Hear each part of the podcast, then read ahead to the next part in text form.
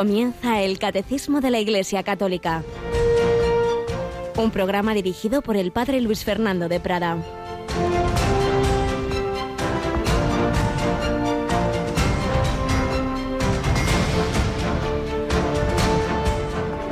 He aquí que vengo para hacer tu voluntad. Y conforme a esa voluntad todos quedamos santificados por la oblación del cuerpo de Jesucristo, hecha una vez para siempre. Alabado sean Jesús, María y José. Muy buenos días, muy querida familia de Radio María. Como nos ha estado diciendo Yolanda, hoy la Iglesia celebra una fiesta muy especial. Jesucristo sumo y eterno sacerdote. Hemos terminado el tiempo pascual, pero en el inicio del tiempo ordinario tenemos unas preciosas fiestas y solemnidades que nos indican la fuente de la que procede todo lo que hemos celebrado en los meses anteriores estos meses en que hemos celebrado la redención por nuestro Señor, su pasión, su muerte, su resurrección, el envío del Espíritu Santo, todo procede de su amor. Por eso celebraremos el Sagrado Corazón, todo procede de esa presencia de Cristo en la Eucaristía y todo procede de su ofrecimiento como sumo y eterno sacerdote. Y es la fiesta que celebramos hoy a iniciativas de un obispo español que está en proceso de beatificación, Monseñor José María García Leguera, fundador de las Oblatas de Cristo Sacerdote, de las que, por cierto, tuvimos uno de los preciosos testimonios de muerte en el tiempo, bueno, en el tiempo en el que seguimos, pero en los momentos más duros del coronavirus, de la que había sido muchos años general y, cómo pues ofreció su vida, su muerte, vio venir que el Señor la, la llamaba cuando al acompañar a, a, otra hermana, pues Sí, se contagió y bueno, pues murió en un hospital sin la compañía de sus hermanas, pero unida a Jesucristo. Bien, pues ese Jesucristo que vive en medio de nosotros es el que estamos en, esto, en este mes, teniendo especialmente presente el mes de la Eucaristía, del Corpus Christi, el mes del corazón de Jesús, que acabamos de rezar sus oraciones, pero especialmente hay como un día al mes aparte de la solemnidad que celebraremos más adelante del Sagrado Corazón de Jesús, hay un día al mes que viene a ser como la fiesta mensual del Corazón de Jesús, que es el primer viernes de mes, que es mañana. Y esa fiesta empieza la noche anterior, empieza con la hora santa y la tendremos esta noche, como nos ha recordado Yolanda. Buenos días, Yolanda. Buenos días. Pues Así que a las 11, ¿verdad? A las 11 de la noche, las 10 en Canarias, ahí estaremos todos juntos, unidos en oración. Pues ya lo sabéis, os invitamos a acompañar al Señor en ese tiempo de adoración, de intercesión y sobre todo pues de dejarnos amar por el Señor y dejarnos bendecir. Ya casi cuando vayan a dar las doce de la noche, pues un servidor con la custodia dará la bendición a España y al mundo entero.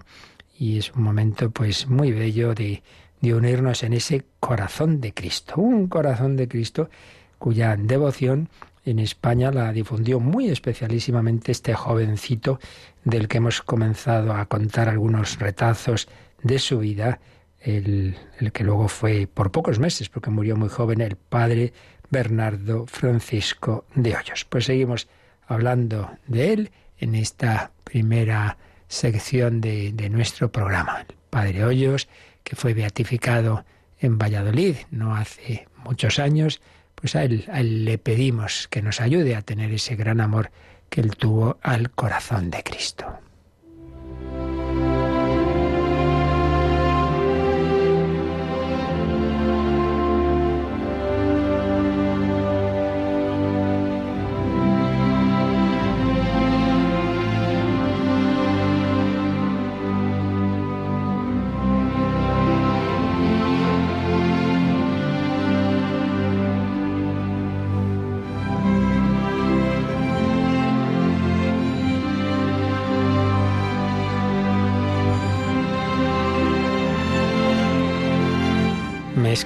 En su corazón vida y misión del Padre Bernardo de Hoyos, gran apóstol del corazón de Jesús, trazada sobre testimonios directos que escribió el Padre jesuita Máximo Pérez.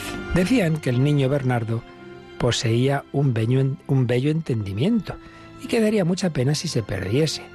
No eran suficientes para él las enseñanzas de algún preceptor de la villa de Torrelobatón Por esto sus padres deciden que el muchacho ya de 10 años vaya a vivir a la casa de una tía suya en Medina del Campo. Así podría asistir a las clases del colegio de San Pedro y San Pablo, fundado y dirigido por los jesuitas. Era el mismo colegio en el que siglo y medio antes el padre Bonifacio había enseñado latín al joven Juan de la Cruz, San Juan de la Cruz, sin duda el mejor poeta de lengua castellana. Los jesuitas formaban muy bien en la gramática y en todas las, las disciplinas, pero ponían más empeño todavía en imprimir la piedad en sus colegiales, confesión y comunión frecuentes, exhortaciones para honrar a la Virgen, consejos para superarse y evitar todo pecado, aunque fuera venial. Este era el clima espiritual que se respiraba en el colegio de Medina del Campo.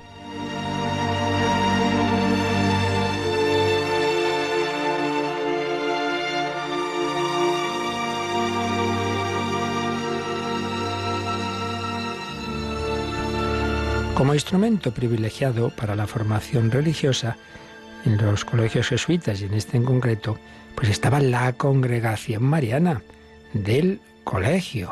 Pues ahí los que tenían deseo de, más santidad, pues se, se unían. Ahí niños y jóvenes eran exhortados a la perfección cristiana. Claro, y se nos cuenta de Bernardo que era muy puntual muy puntual a las confesiones y comuniones que los estudiantes de nuestras aulas de gramática practican todos los meses y recibía con suma docilidad los buenos consejos de sus maestros cuando exhortaban a sus discípulos a la devoción a María Santísima. Testimonio de contemporáneo. Así era.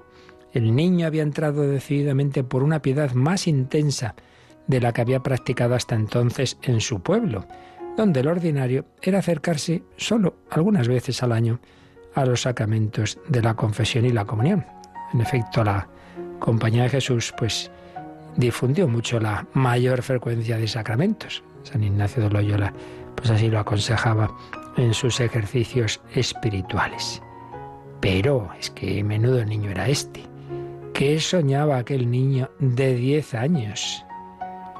Porque hizo algo muy particular.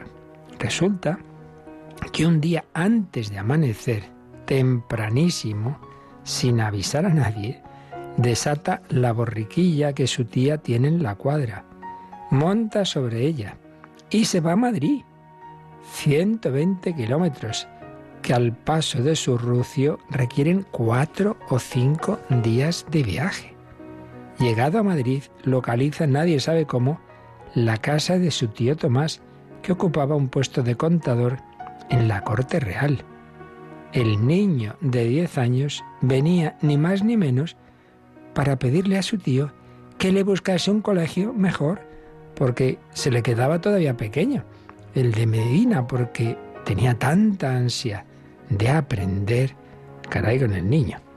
Don Tomás de Hoyos lo devolvió a Medina pero sin duda, este, esta travesura, por así decir, influyó en la decisión que su hermano Manuel, el hermano de don Tomás, es decir, el padre de Bernardo, tomaría. Al curso siguiente, el chico iría a estudiar a un colegio todavía mejor, el colegio de Villa García de Campos, un famoso colegio, una casa que se puede visitar. Yo he pasado bastantes días por unos motivos u otros en esa casa de retiro, de encuentros juveniles, etc., Villa García de Campos, una localidad de la provincia de Valladolid, situada a 20 kilómetros de Torre Lobatón.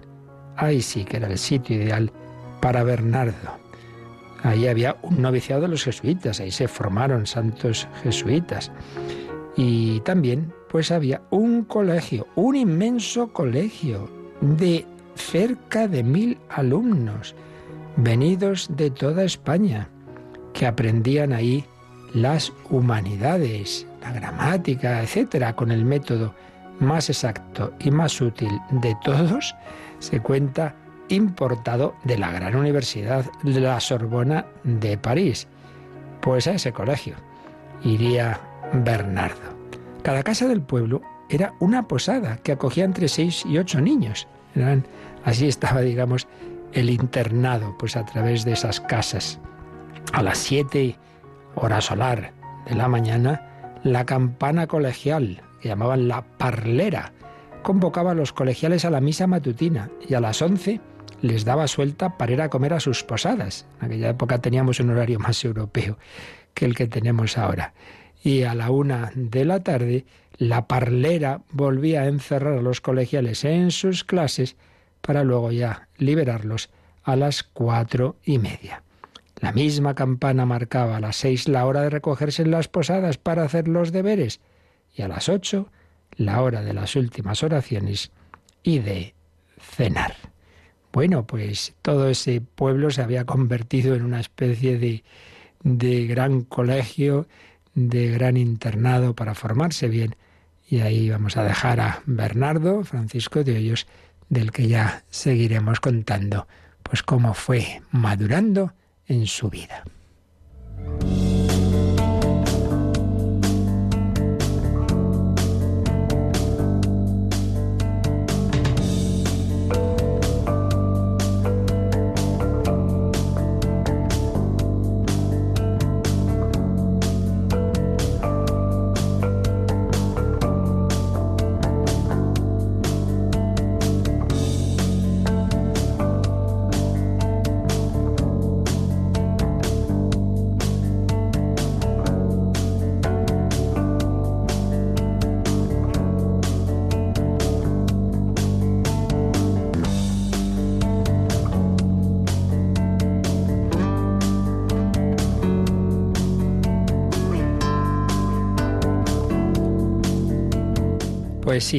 Ese colegio el niño tendría una magnífica formación humana y cristiana, que es lo que realmente puso los mejores y más profundos fundamentos para esa vida espiritual y esa vocación mística y apostólica que ya veremos en próximos días. Y ahí pues recibiría una estupenda, sin duda, catequesis pues de todas las verdades de la fe católica y entre ellas claro está, pues las que estamos viendo en todas estas semanas sobre el más allá. Estamos en la más difícil, la, la más triste y dramática, porque el hombre tiene esa capacidad en su libertad de rechazar hasta el final, pues la felicidad que le viene de la unión con Dios, de buscársela sin Dios y contra Dios.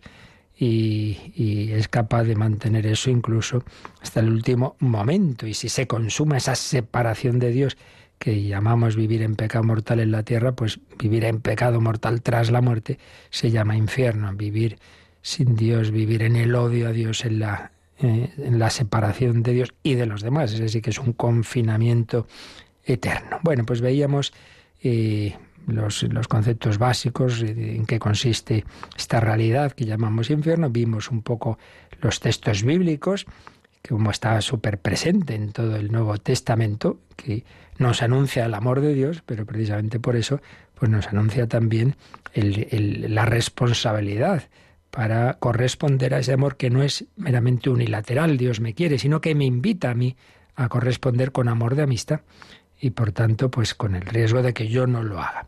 Y hoy vamos a ver, hemos visto en 1033, 1034, más en concreto cómo y el magisterio de la Iglesia ha ido precisando, basada en esos textos bíblicos y, de la tradición, como ha ido precisando pues lo que sabemos con certeza, u otras cosas pues con menos certeza, pero sí que lo que ha enseñado con de una manera digamos dogmática, incluso infalible, la Iglesia en su magisterio es lo que nos va a recordar el número 1035.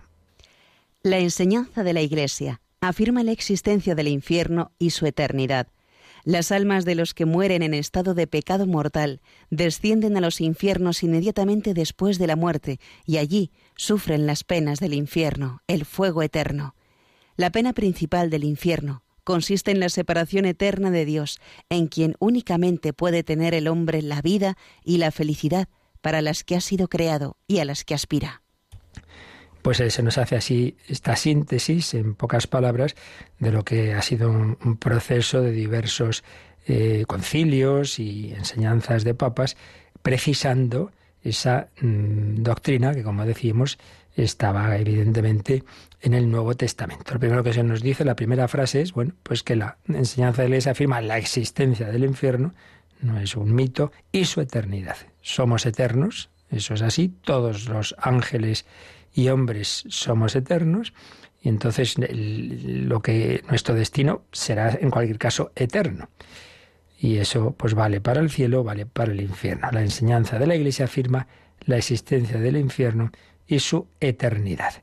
Siguiente frase, eh, las almas, las almas de los que mueren en ese estado de pecado mortal, pues inmediatamente pasan esa situación que llamamos infierno. Sufren esas penas del infierno que están expresadas con la expresión del Nuevo Testamento, el fuego, el fuego eterno.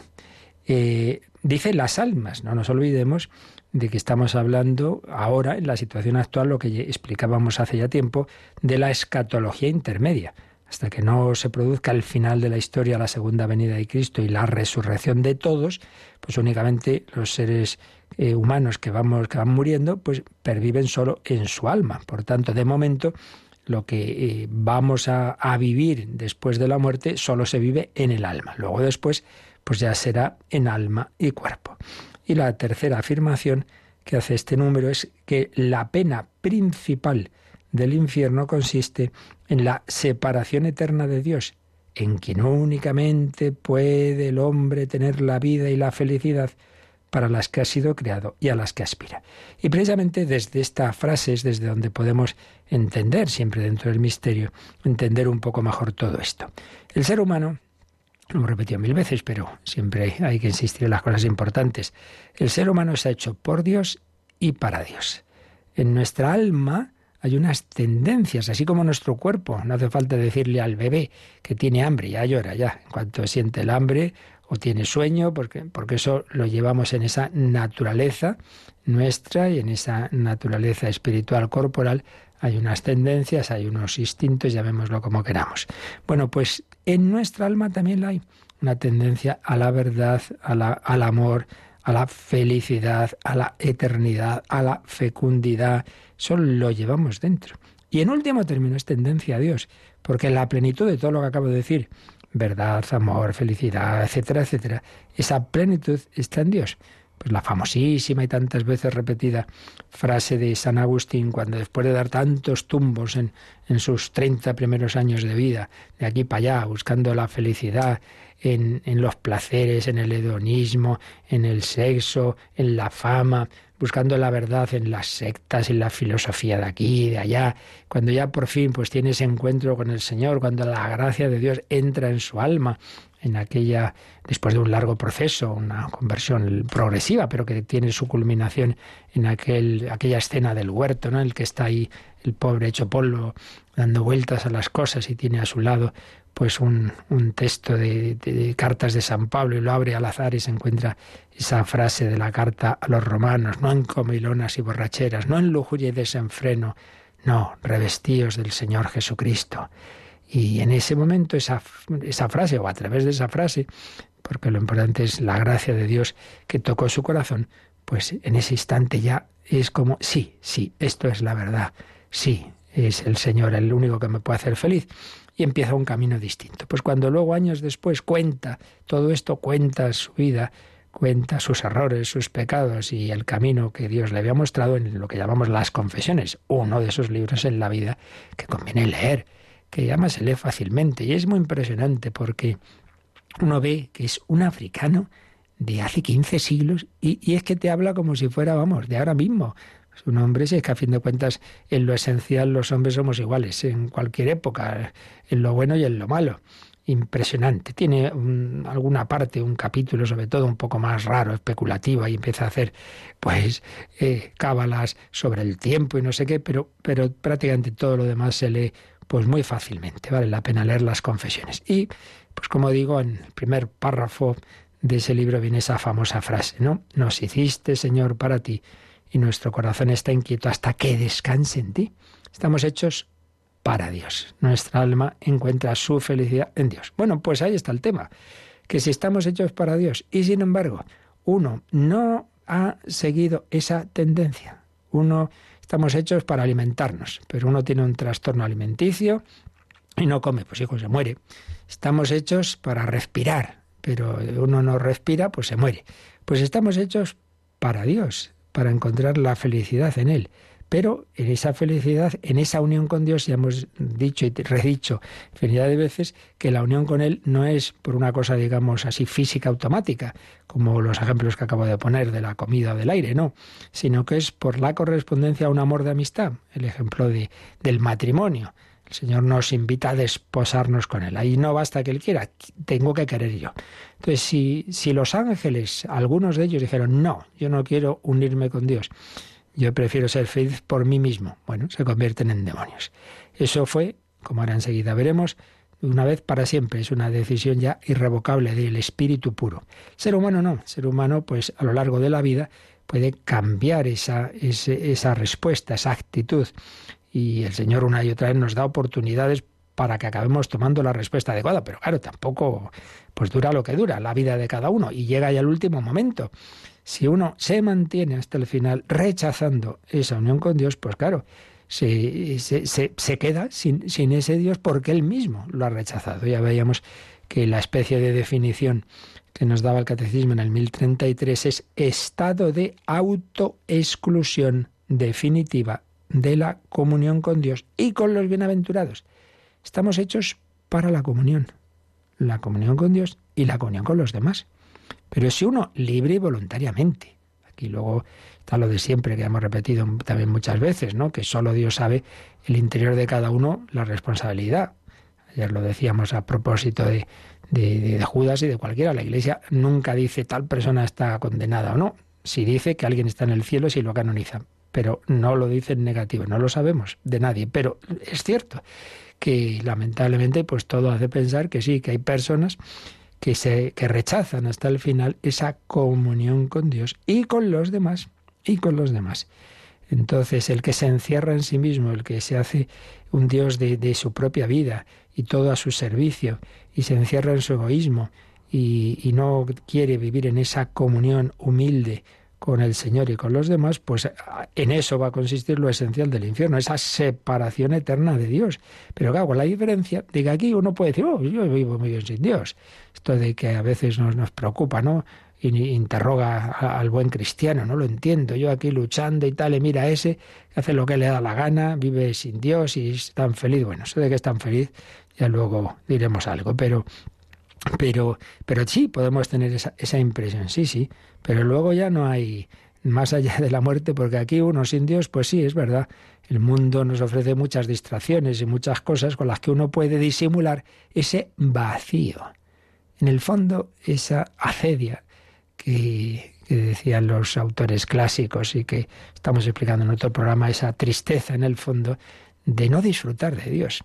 Lo podemos más o menos tapar tapar y el mundo de hoy más que el de ninguna época tiene tantos inventos para tapar el vacío, tantas evasiones, tantas diversiones, tantas incluso drogas, ¿verdad?, de un tipo y de otro, que entonces, bueno, pues uno puede decir, bueno, pues no para tanto, si el infierno solo es estar sin Dios, pues también aquí estoy sin Dios, sí, sí, pero allí no hay, allí no tienes ni esas evasiones ni esas diversiones, sino que te darás cuenta, pues eso, de que, de que has rechazado al único que te podía hacer feliz. Eso es lo que se llama la pena de daño. Dice el catecismo, la pena principal, pues que, has, que te has quedado porque tú has querido sin Dios. Pero no solo eso, sino que luego eso repercute en toda la persona, porque también el pecado es, por un lado, prescindir de Dios y, por otro lado, una mm, falsa o inadecuada relación con las criaturas, con los demás, con, con los seres de este mundo. Pues también, así como decíamos que el cielo, lo principal es la comunión con Dios, con la Santísima Trinidad, con la Virgen y con los demás, pues también en el infierno está, por un lado, esa, ese rechazo que uno ha hecho de la comunión con Dios, pero también el sufrimiento de, la mala del, del, haber rechazado la comunión con los demás. Y, y entonces, como toda esa decía Benedicto XVI que la principal relación, el, hombre está hecho de relaciones en buena medida. La principal relación es la relación con Dios. Y decía, si esa relación la llevamos mal, repercute en todas las demás. Claro, y esto lo es, de experiencia. uno está mal, está descentrado, no está unido a Dios. Entonces la relación consigo mismo va mal, no tiene paz interior, no se autoestima realmente. Entonces, como tú estás mal, lo pagas con los demás. Entonces también va mal la relación con los demás. Con la creación, pues también va mal la relación con el, con la naturaleza. Todo queda trastocado. Bueno, pues eso también en el más allá.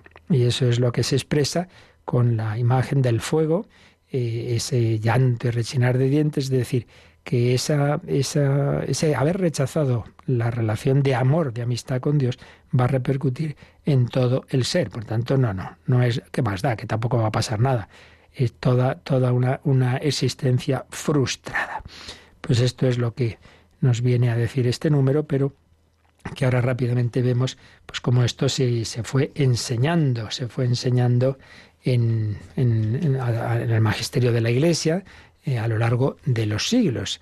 Eh, ante todo, pues como síntesis, que hacía un, teólogo muy experto en todo esto, ya fallecido, el padre Candido Pozo, pues señalaba esto, ¿no? Como el magisterio define la existencia de un estado que corresponde en el más allá a los que mueren en ese estado de enemistad con Dios, habiendo rechazado la gracia santificante por un acto personal y entonces se da esa privación de la visión de Dios, lo cual será algo doloroso y la repercusión en toda la persona, pena de daño y pena de sentido. Hubo un símbolo, un, un credo, el quicunque, que afirmaba ya la existencia y la eternidad del infierno.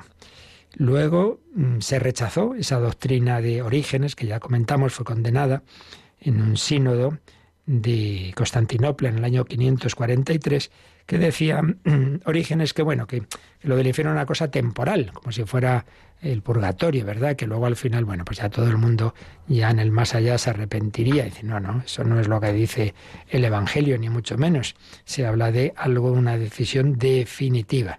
Y en efecto, el cuarto concilio de Letrán, ya nos vamos a la Edad Media, del presidido por Inocencio III, pues se define esa eternidad, esa eternidad.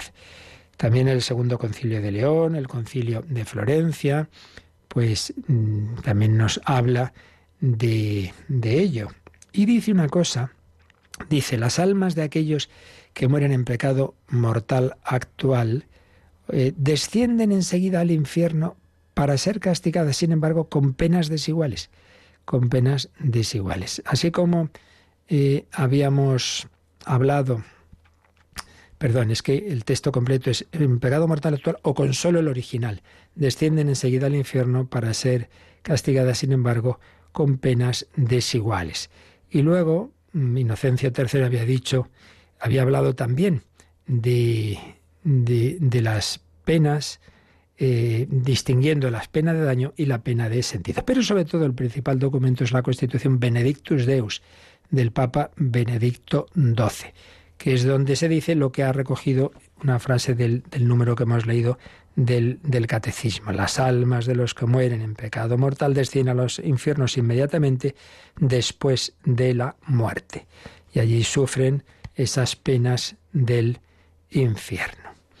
Y bueno, pues ya vimos también ayer, hicimos alusión a que el Concilio Vaticano II pues hace alusión al tema en la Lumen Gentium número 48 y también ese credo del Papa Pablo VI, esa profesión de fe o credo del pueblo de Dios. Bueno, en resumen, decía el padre Candido Pozo, está definida como algo seguro, apoyado en la revelación, la existencia y eternidad del infierno el que en el, en el infierno están esas dos penas, la, pena de daño, el, haber rechazado la, visión de Dios y la pena de sentido.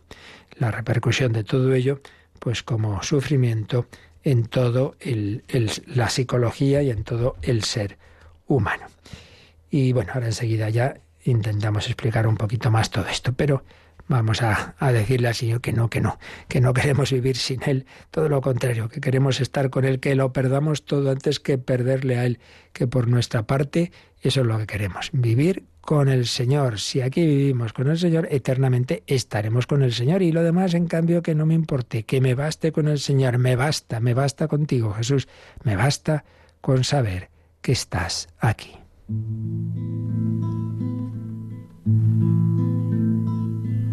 Me basta porque sé que estás aquí, encerrado en una urna de cristal, volando a lomos de una nube gris, caminando de nuevo sobre el mar. Me basta porque sé que estás aquí que tardes un poco en regresar. Tú dijiste que habrías de venir. Haz que no nos cansemos de esperar. Me basta porque sé que estás aquí. Aunque no se te oiga respirar al corazón latir. Me basta con tu nombre pronunciar, me basta porque sé que estás aquí, preparándonos una eternidad. Aunque tengamos antes que morir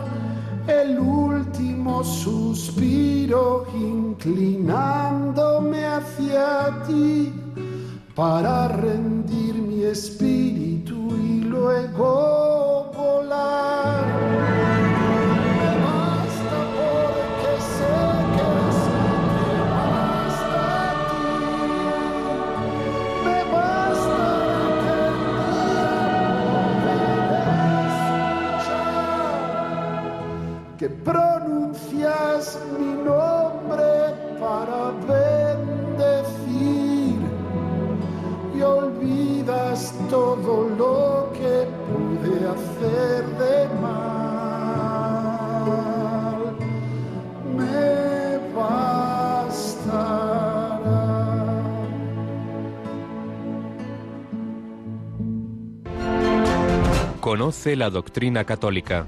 Escucha el catecismo de martes a jueves de 8 a 9 de la mañana y los sábados a la misma hora profundizamos en los temas tratados en el programa En torno al catecismo. Bien, decíamos ayer que lo que más quizá nos puede costar, o uno de los aspectos más difíciles de entender, sobre todo en nuestro mundo, es lo de la eternidad. Claro que las cosas que hagamos mal tengan sus consecuencias, pues ya lo vemos en el día a día, pero, pero eternamente. Y me preguntaba, había una pregunta por ahí que teníamos, habíamos recibido, y no puede uno arrepentirse después de la muerte. Vamos a leer, Yolanda, el número 393, que cita aquí el Catecismo al margen, porque no nos olvidemos de que, claro, los primeros que han entrado en esta situación o estado que llamamos infierno fueron aquellos ángeles creados buenos, creados en la amistad con Dios, pero que rechazaron esa amistad con Dios y se convierten en demonios. No se pueden arrepentir. Como decía eh, Orígenes, vamos a leer lo que dice el 393. Es el carácter irrevocable de su elección y no un defecto de la infinita misericordia divina lo que hace que el pecado de los ángeles no pueda ser perdonado. No hay arrepentimiento para ellos después de la caída, como no hay arrepentimiento para los hombres después de la muerte. Esta última frase es de San Juan Damasceno. Entonces, vamos a ver, aquí siempre vuelvo a decir lo que tantas veces he recordado. Primero, mm, tengamos claro qué nos dice la revelación y luego ya lo intentamos entender y explicar. Lo primero es lo que si nos fiamos del Señor, pues obviamente, pues ya está, lo creemos. Lo segundo, nos convencerán más o menos las explicaciones. Lo primero está claro, que en toda la revelación, en toda la escritura, en toda la tradición de la Iglesia, en revelaciones que han tenido los santos, se eh, aparece esto, de que el último momento en que el ser humano puede acabar, digamos, tomando su decisión es el de la muerte y que después esa decisión ya no puede cambiar, eso no tiene vuelta de hoja, eso está en toda la escritura, en toda la tradición. Lo mismo respecto a los demonios.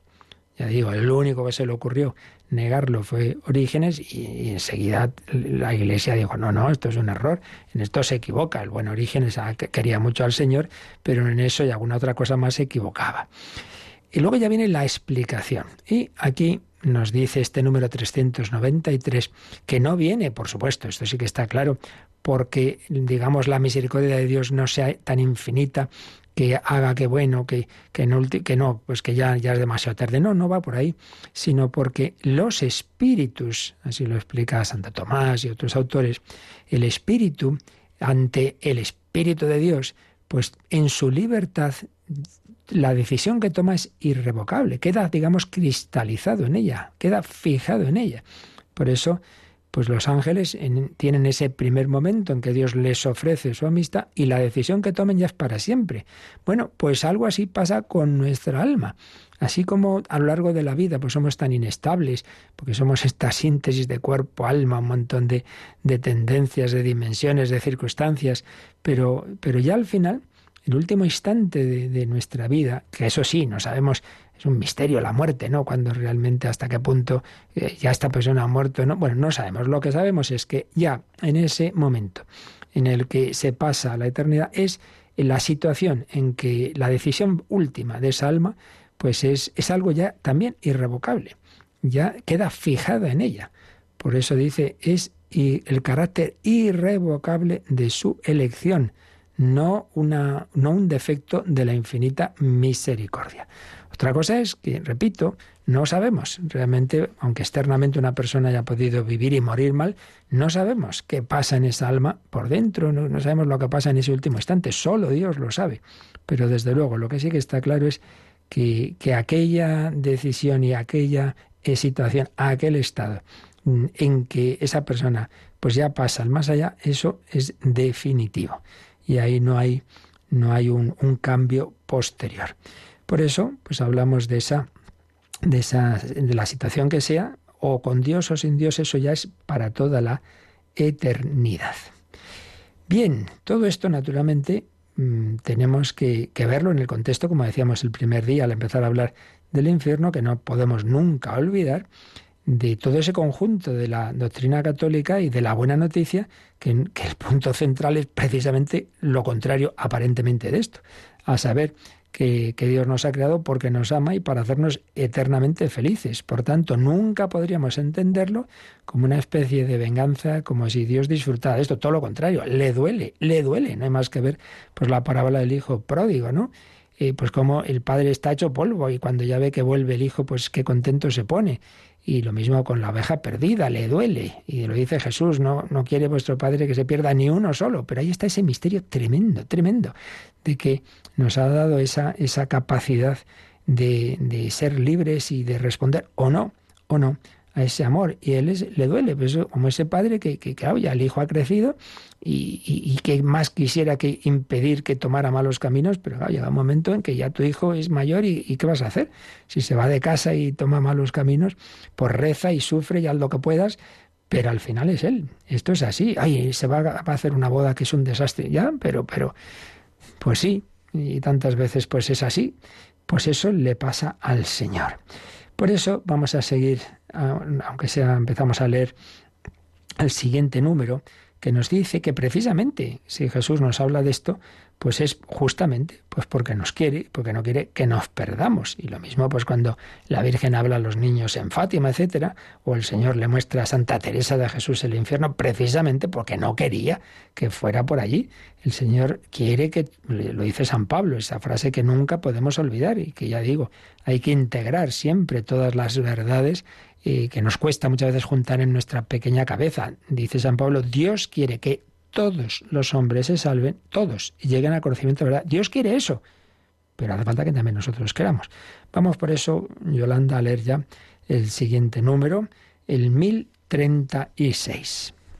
Las afirmaciones de la Escritura y las enseñanzas de la Iglesia a propósito del infierno son un llamamiento a la responsabilidad con la que el hombre debe usar de su libertad en relación con su destino eterno constituyen al mismo tiempo un llamamiento apremiante a la conversión. Entrad por la puerta estrecha, porque ancha es la puerta y espacioso el camino que lleva a la perdición, y son muchos los que entran por ella, más que eh, que estrecha la puerta y qué angosto el camino que lleva la vida, y pocos son los que la encuentran. Esta frase, como sabéis, es de Jesús, cuando le preguntaron, Señor, ¿son muchos o son pocos los que se salvan? Y Jesús no dijo ni si son muchos o si son pocos. Respondió esto, bueno, bueno, entrad por la puerta estrecha, vosotros id por el buen camino, ¿eh? Porque ancha es la puerta y espacioso el camino que lleva a la perdición. Y son muchos los que entran por ella. No dice que acaben al final en ella, dice que en este mundo bueno, al menos en ese momento es lo que le estaba respondiendo y me temo que en el actual también, son muchos los que van por ese camino. Más que estrecha, en cambio, es la puerta y que angosto el camino que lleva la vida. Entonces, simplemente responde esto, que os espabiléis, que entréis por la puerta estrecha. Yo no os digo si al final son pocos o son muchos. Lo que digo es que lo fácil, lo fácil es dejarse llevar. Pues sí, evidente. Lo fácil es dejarte llevar por el camino del pecado. Y termina este número 1036 añadiendo una cita del Vaticano II, de ese número que hemos recordado antes, el número 48 de la Lumen Gentium. Como no sabemos ni el día ni la hora, es necesario, según el consejo del Señor, estar continuamente en vela, para que así, terminada la única carrera que es nuestra vida en la tierra, merezcamos entrar con Él en la boda y ser contados entre los santos, y no nos manden ir como siervos malos y preciosos al fuego eterno, a las tinieblas exteriores, donde habrá llanto y rechinar de dientes. Entonces, claro, el concilio Vaticano II, no estamos hablando de no sé qué eh, concilio medieval, que da igual, porque la Iglesia es la misma en toda la historia, ¿verdad? Pero bueno, para los que se piensan que las cosas cambian así según el siglo, pues vuelve a decir lo mismo, que no sabemos el día ni la hora, y que el Señor nos ha dicho, hombre, que estemos en vela y terminada la única carrera que es nuestra vida en la tierra. No hay dos oportunidades, no hay reencarnación. La decisión que tomes en esta vida, esa es la única. Y, hay que preparar esa decisión final. Y entonces mereceremos, si hemos respondido, entrar con Él en la boda. Esa imagen que, que pone en varias parábolas, la boda. Estamos llamados a desposarnos con el Señor.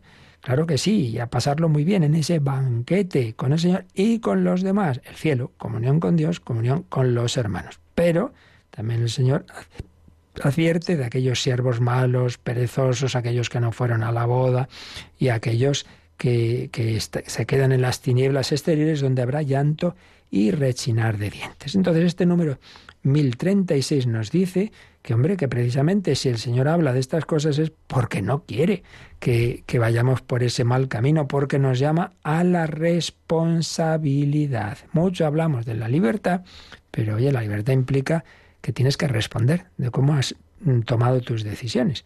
Ese gran psiquiatra judío vienés, Víctor Frankl, que tiene ese famoso libro El hombre busca de sentido y muchos otros, pero ese es el más conocido, ¿no? Que estuvo en los campos de concentración nazis, solía decir que si en una costa de Estados Unidos está la estatua de la libertad, en la otra costa debería estar la estatua de la responsabilidad. Y esa ya no está.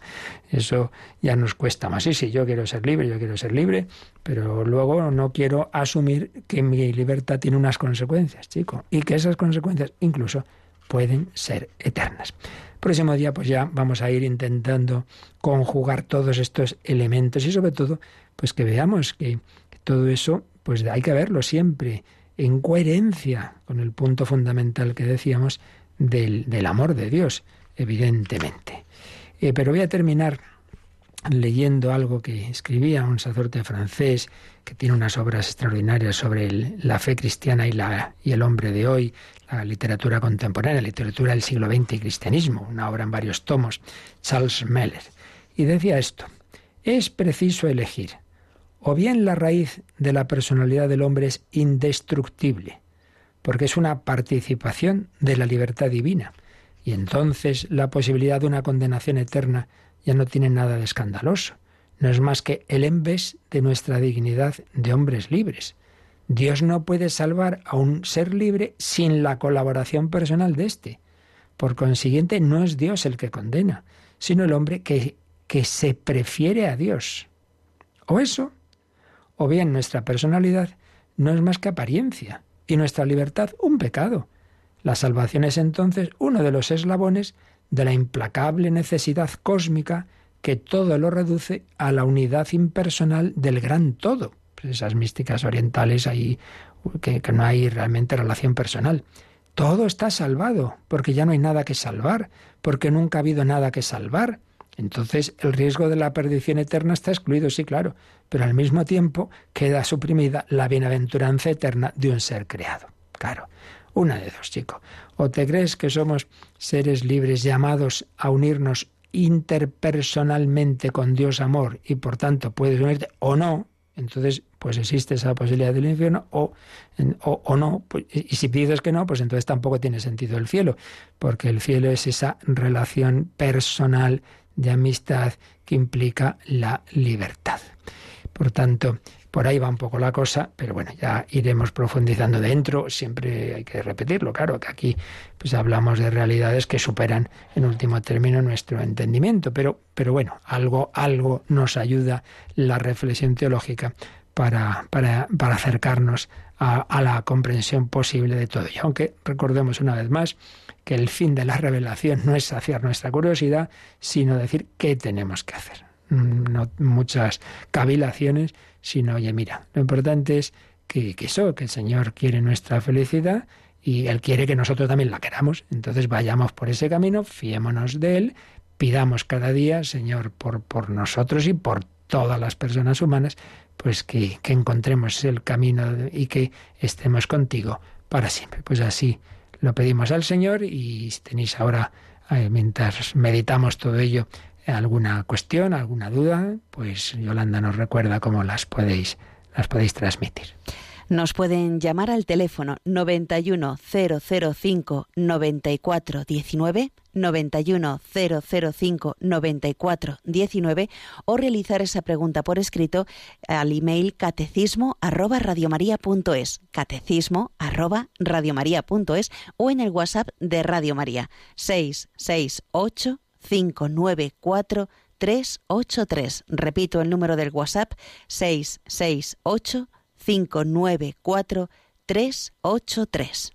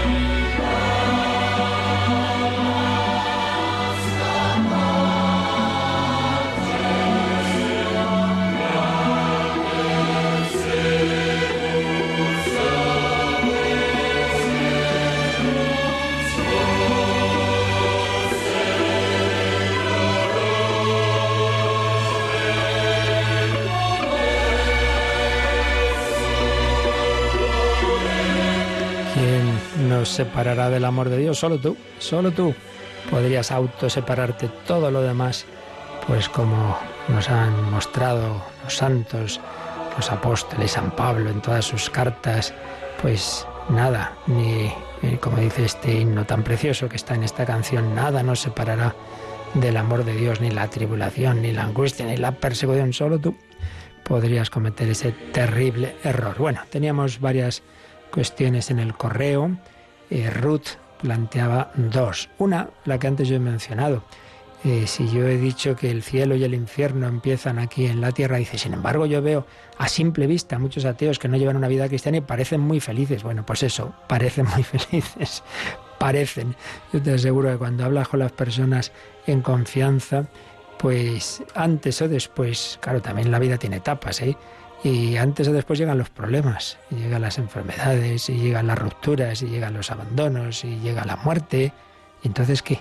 El que no tiene a Dios, ¿qué? Aparte de que incluso, aunque no llegue eso, pues siempre antes o después se experimenta que esto se me queda corto. Entonces eso para empezar, de que eso de que el que vive sin Dios es muy feliz, ya digo, a la galería todo es mucha sonrisita y luego ese famosísimo actor, actriz, cantante, se ha suicidado, pero ¿qué le pasaba? Uy, si tomaba un montón de drogas, será que no era muy feliz, ¿no? Eso por un lado. ¿no?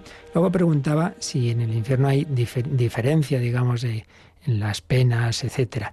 Eh, así como en el caso del cielo es de fe, es de fe que no hay dos situaciones iguales de los bienaventurados, como ya lo explicamos en su momento, no está definido de la misma forma en el infierno. Pero me parece que es lo más coherente con todas las explicaciones que estamos viendo, que nos dan pues, los autores modernos, pero fiables, ¿no? Que están conforme a la doctrina católica, a saber que, claro, si es la consumación en el más allá de tu situación de acá, pues hombre, también parece normal que es distinto el que, el que realmente está, llega, digamos, lleno de odio a Dios, a todo el mundo, que, que, que, digamos, la destrucción que haya hecho en su psicología eh, desde, desde esas categorías negativas, pues no será la misma en todos.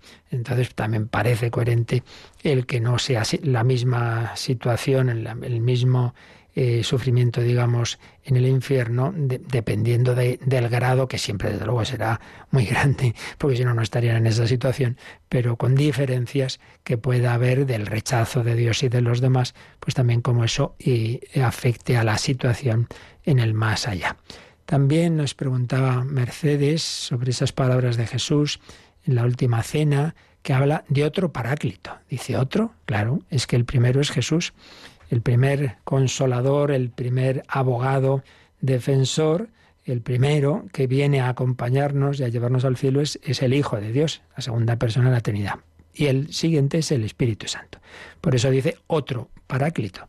El primero es Cristo y el otro es el Espíritu Santo, el primer misionero que nos envió al Padre, su Hijo, tanto amó Dios al mundo que le envió a su único Hijo, y el siguiente es el Espíritu Santo. Bueno, el siguiente, siempre han actuado juntos el Padre, el Hijo y el Espíritu Santo, pero en el sentido de, de esa de ese momento, por un lado, de la encarnación, que se hizo en un determinado momento histórico, y de esa efusión ya plena del Espíritu Santo, que es a partir de Pentecostés, en ese sentido, pues otro paráclito.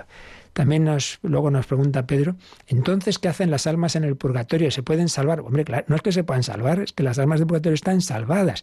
Pero aquí hay que recordar que hemos estado explicando el purgatorio muchos días, así que le aconsejamos a este oyente que se oiga en el podcast todas esas catequesis, ya lo estuvimos diciendo, que el purgatorio es simplemente el, el acabar de hacer la obra de purificación de quien sí ha respondido, al menos al final, al amor de Dios, pero que quedan restos, consecuencias de los pecados que hay que limpiar porque para ver a Dios hay que estar preparado, para llegar a la boda hay que estar bien preparadito. Entonces el purgatorio acaba esa labor que por si no hemos hecho que debíamos haber hecho en esta vida, de preparar, de que el alma llegue ya limpia al encuentro con Dios, bueno, pues acaba de limpiar en el purgatorio, pero todas las almas del purgatorio están salvadas. Ahí del purgatorio solo hay una puerta que es hacia el cielo. Por tanto, en ese sentido nunca se puede comparar con el infierno. Hay, hay, amor, hay esperanza. Ya explicamos que incluso se puede explicar, así lo hacía Santa Catalina de Génova, el purgatorio desde la perspectiva de un amor que nos va purificando. Y no sé si nos ha llegado algo más, Yolanda, por teléfono o por WhatsApp. Sí, eh, por teléfono nos ha llamado Carmen de La Coruña y bueno, pregunta si un hombre escoge el mal camino a pesar de que se lo está diciendo si se está condenando, sobre todo pues de cara entre una madre y un hijo, pues si el hijo empieza a hacer cosas que no están bien, la madre le corrige, pero aún así el hijo pues continúa, eh, pues si se está condenando. Hombre, vamos a ver, condenar, condenar, condenar solo sería si se mantuviera en eso como hemos estado explicando, pues eso al final incluso, ¿no? De momento lo que hay que decir es que está cogiendo el mal camino que si uno se obstina en él, pues va a acabar en efecto en esa, en esa condenación. Pero, pero, pues lo que hemos dicho, gracias a Dios, el Señor, pues, pues eso, espera todo lo posible, eso que decía San Agustín, ¿por qué se, se mantiene el trigo y la cizaña? Y dice, bueno, para dar tiempo a que la cizaña se convierta en trigo, que los malos se convierten en buenos y entre tanto que los buenos se purifiquen sufriendo con, también con los malos, ¿no? Dios, pues, pues eso nos da esa otra parábola, déjale, déjame que cultive esta, esta higuera que no da fruto un año más. Entonces nunca hay que perder la esperanza hasta el último instante, incluso en ese momento de la muerte, como tenemos tantos casos que, los santos han conseguido esa conversión de alguien al final. De momento lo que hay que decir es que, pues eso, que libremente está tomando el mal camino, que hay que rezar para que se arrepienta y, coja el bueno. Y ya dejamos para el próximo día la pregunta que nos quedaba porque se nos acaba el tiempo. Yo os recuerdo que a las 11 de la noche pues vamos a ponernos ante el Señor Eucarístico en la hora santa. La bendición de Dios Todopoderoso, Padre, Hijo y Espíritu Santo, descienda sobre vosotros. Alabado sea Jesucristo.